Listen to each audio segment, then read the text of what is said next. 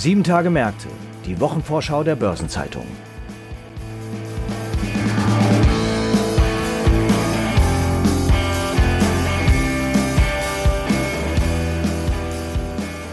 In der sechsten Kalenderwoche stehen wieder einige spannende Termine und Ereignisse an.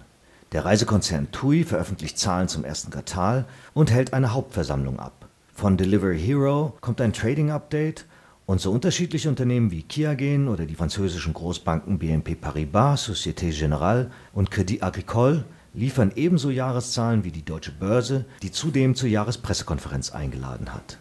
Zu diesen Themen und weiteren Terminen informieren wir Sie in den nächsten etwa 20 Minuten in der neuen Episode unseres Podcasts Sieben Tage Märkte. Und dazu begrüße ich Sie herzlich, liebe Zuhörerinnen und Zuhörer. Heute ist Freitag, der 4. Februar. Mein Name ist Franz Kongbui und ich bin Redakteur der Börsenzeitung. Und gemeinsam mit meinen Kollegen Christopher Kalpen, Leiter des Kapitalmarktressorts, und Christiane Lang stelle ich Ihnen die Themen vor, die in der anstehenden Woche wichtig werden. Und starten wollen wir mit der deutschen Börse. Dazu begrüße ich Christopher Kalpen, wie erwähnt Leiter des Kapitalmarktressorts. Hallo Christopher. Hallo Franz. Die Deutsche Börse legt am Mittwoch nach Handelsschluss ihre Jahreszahlen vor und für den Folgetag ist die Bilanzpressekonferenz angesetzt. Was ist da zu erwarten? Laut Refinitiv erwarten die Analysten im Median, dass die deutsche Börse ihren Umsatz und ihr operatives Ergebnis, genauer gesagt das EBITDA, im Vergleich zu 2020 um jeweils mehr als 8 Prozent auf 2 Milliarden im Ergebnis und rund 3,5 Milliarden im Umsatz gesteigert hat. Und hat sie damit ihre Ziele erreicht? Die für 2021 gesetzten Ziele sind damit erreicht. Die Börse hatte nach den Zahlen zum dritten Quartal nochmals bestätigt, dass sie an den Zielen von 2 Milliarden im Ergebnis und 3,5 Milliarden Euro im Umsatz festhält. Es scheint also so, dass das erreicht wird. Sie liegt damit auch gut im Plan, ihre Mittelfristziele zu erreichen, nämlich ihren Umsatz und ihr Ergebnis in den Jahren 2019 bis 2023 jährlich durchschnittlich um 10 Prozent zu steigern. Okay, und wie ist dieses Wachstum zu bewerten? Mit welchen Herausforderungen hat es die deutsche Börse zu tun? Das ist eigentlich ein ganz ordentliches Ergebnis, wenn man eben diese erwähnten Herausforderungen bedenkt. 2020 gab es im ersten Quartal einen Rekord, weil durch den Corona-Crash die Umsätze explodiert sind. Und das war natürlich im zurückliegenden Jahr im ersten Quartal nicht zu toppen. Da war ein Rückgang unvermeidlich. Dann gab es auch noch Gegenwinde durch die niedrigen Zinsen. Die drücken auf die Zinseinnahmen. Außerdem war die Volatilität auch im zweiten Quartal 2021 nochmal sehr niedrig, ging sogar weiter zurück was zur Folge hatte, dass die Handelsumsätze gerade im wichtigen Aktienkontraktebereich auf den niedrigen Stand seit 2015 sogar gesunken sind. In welchen Bereichen lief es für die deutsche Börse gut oder besonders gut?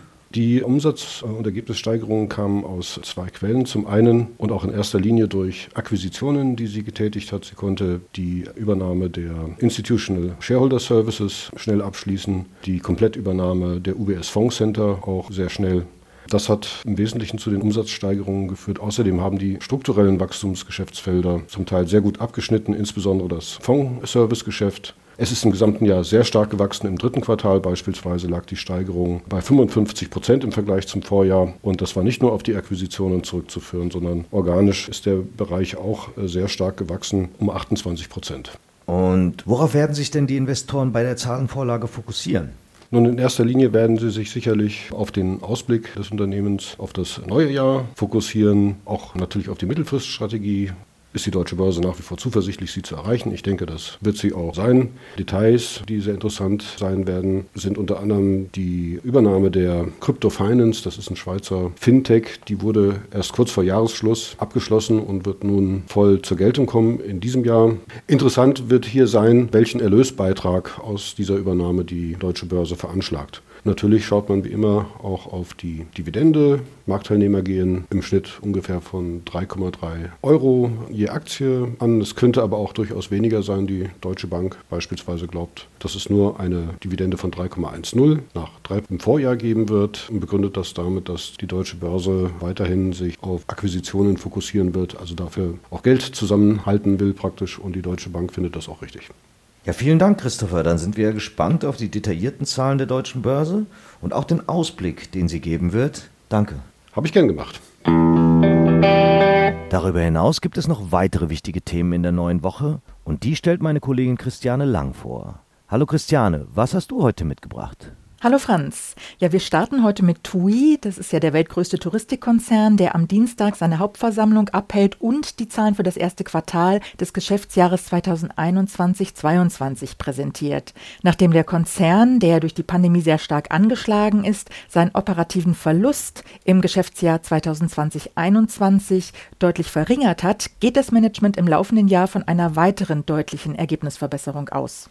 TUI rechnet also nicht damit, dass Omikron die Reiseaktivitäten stark beeinflussen wird. Nein, CEO Friedrich Jussen hat im Dezember sogar gesagt, er erwartet, dass im Sommer 2022 ein weitgehend normalisiertes Buchungsverhalten erreicht wird.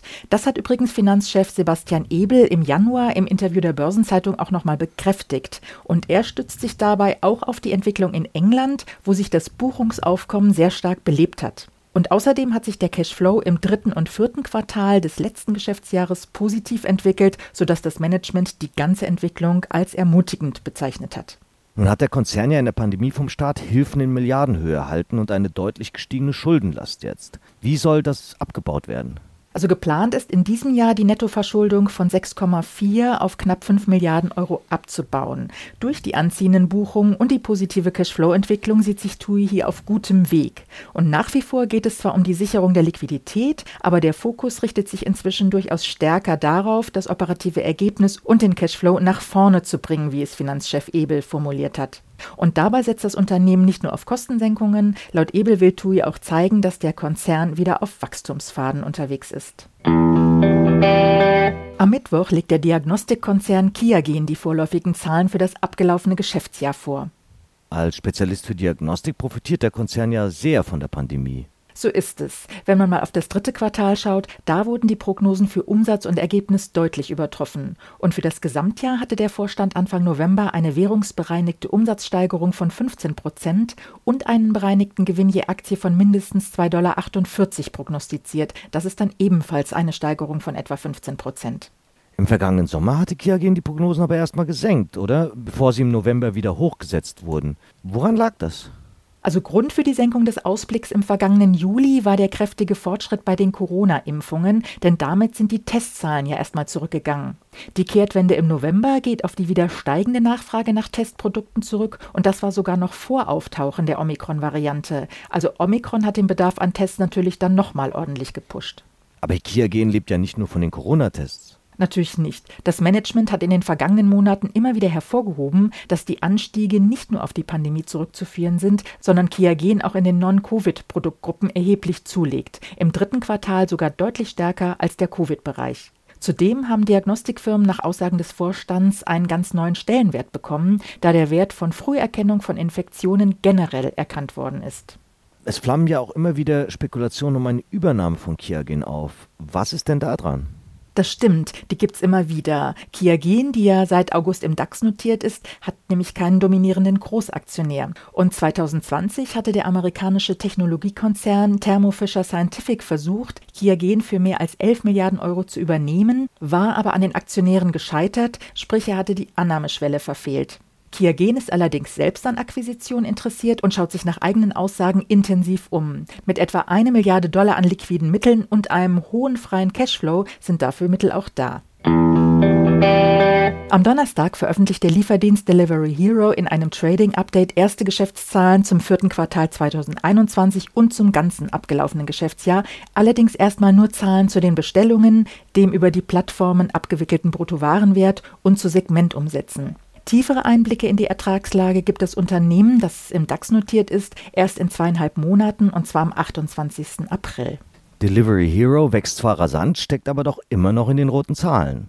Genau. Für 2021 insgesamt zeichnen sich in der bereinigten Rechnung Verluste vor Zinsen, Steuern und Abschreibungen von grob 700 Millionen Euro ab. Und unter dem Strich dürften es gemäß Analystenschätzungen weit mehr als eine Milliarde Euro sein. Und ist denn Besserung in Sicht? Das sieht tatsächlich so aus. Zwar nicht auf Konzernebene, aber im Kerngeschäft mit Essenslieferungen peilt das Management in der zweiten Hälfte 2022 den Sprung an die Gewinnschwelle an, zumindest beim Ergebnis vor Zinsen, Steuern und Abschreibungen. Auch im Quick Commerce, also der schnellen Auslieferung von Supermarktartikeln, sollen die Verluste bald sinken. Doch die schwarze Null ist in diesem neuen Segment einiges weiter entfernt als im angestammten Geschäft mit Essenslieferungen. Und die Investitionen in diesem neuen Bereich werden im laufenden Quartal nochmal steigen, danach aber sinken, sodass sich hier auch ein Verlustabbau abzeichnet. Die kommenden sieben Tage haben aber auch noch weitere bedeutsame Termine und Ereignisse zu bieten und es werden auch wichtige Konjunkturindikatoren veröffentlicht. Eine Übersicht zu all dem finden Sie heute im Finanzmarktkalender auf Seite 2 der Börsenzeitung und unter börsen-zeitung.de slash Finanzmarktkalender. Daneben ist das folgende noch erwähnenswert. Für Montag ist ein informelles Treffen der EU-Agrar- und Fischereiminister in Straßburg angesetzt. Zur Wochenmitte findet die Jahresauftakt-Pressekonferenz des Verbandes der Automobilindustrie VDA statt. Am Donnerstag soll am Bundesgerichtshof in Karlsruhe bei mehreren Dieselverfahren die Frage geklärt werden, ob die Schadenersatzansprüche gegen VW verjährt sind. Derweil informiert die schwedische Zentralbank über ihren Zinsentscheid und der Fondsverband BVI hat zur Online-Pressekonferenz zur Entwicklung der Fondsbranche 2021 eingeladen. Zum Wochenabschluss ist die Börse in Japan feiertagsbedingt geschlossen. Unterdessen präsentiert die Internationale Energieagentur den Monatsbericht zum Ölmarkt. Und die Ratingagentur Moody's legt die Einstufungen für Deutschland und Dänemark vor, während Standard Poor's über die Ratings für Ungarn sowie die Schweiz und Fitch über die Rating-Einstufungen von Lettland, Luxemburg und die Türkei informieren. Ein paar runde Geburtstage gibt es in den nächsten Tagen ebenfalls zu feiern. 60 Jahre alt werden Sabine Heimbach, geschäftsführendes Vorstandsmitglied des Bayerischen Bankenverbandes und zuvor stellvertretende Sprecherin von Bundeskanzlerin Angela Merkel sowie davor Leiterin des Hauptstadtbüros vom Deutschen Aktieninstitut DAI und Frank-Peter Martin, ehemals Head of Asset and Wealth Management und in der erweiterten Geschäftsführung beim Bankhaus Lampe sowie davor Partner und Investmentchef des Bankhauses Metzler. Ihren 65. Geburtstag feiern Gerhard Hofmann, Mitglied des Vorstandes des Bundesverbands der Deutschen Volksbanken und Raiffeisenbanken BVR und der ehemalige Bundessprecher der Interessengemeinschaft kleiner und mittlerer Genossenschaftsbanken Berend Gortmann. 70 Jahre alt werden der ehemalige Verdi-Vorsitzende Frank Psirske und der vormalige Bayer-Finanzvorstand Klaus Kühn.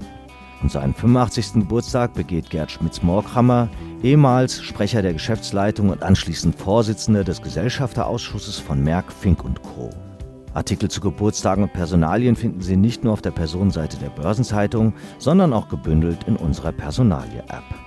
Und an dieser Stelle möchte ich an den Safer Internet Day erinnern und auf den Internationalen Tag der Frauen und Mädchen in der Wissenschaft aufmerksam machen, die beide in der kommenden Woche anstehen. Zum Schluss noch ein paar Hinweise in eigener Sache. In der Samstagsausgabe finden Sie wie stets die Spezialthemaseite Recht und Kapitalmarkt. Am Dienstag gibt es eine neue Ausgabe von Fonds und Finanzen, dem Newsletter der Börsenzeitung mit Themen rund um die Asset Management Branche. Am Donnerstag erscheint die Sonderbeilage 70 Jahre Börsenzeitung Partner des Finanzplatzes Stuttgart. Und an dem Tag kommt auch eine neue Episode von Nachhaltiges Investieren, der Podcast für die Investmentfondsbranche mit freundlicher Unterstützung von Union Investment. Darin spricht Dustin Neunayer, Leiter Deutschland und Österreich der UN-Initiative PRI, über die freiwilligen Klimainitiativen der Finanzindustrie. Und hören Sie ebenfalls in Hashtag Volatility den Anlagepodcast von QC Partners und Börsenzeitung rein. Und damit sind wir am Ende dieser Episode angelangt. Redaktionsschluss für diese Ausgabe war Donnerstag, 3. Februar, 18 Uhr. Eine Gesamtübersicht über Konjunktur- und Unternehmenstermine finden Sie unter börsen-zeitung.de. Alle genannten Links sind mitsamt weiteren Informationen in den Show Notes zu dieser Folge aufgeführt. Wie stets wünsche ich Ihnen an dieser Stelle einen guten Wochenabschluss und ein erholsames Wochenende. Alles Gute und Tschüss.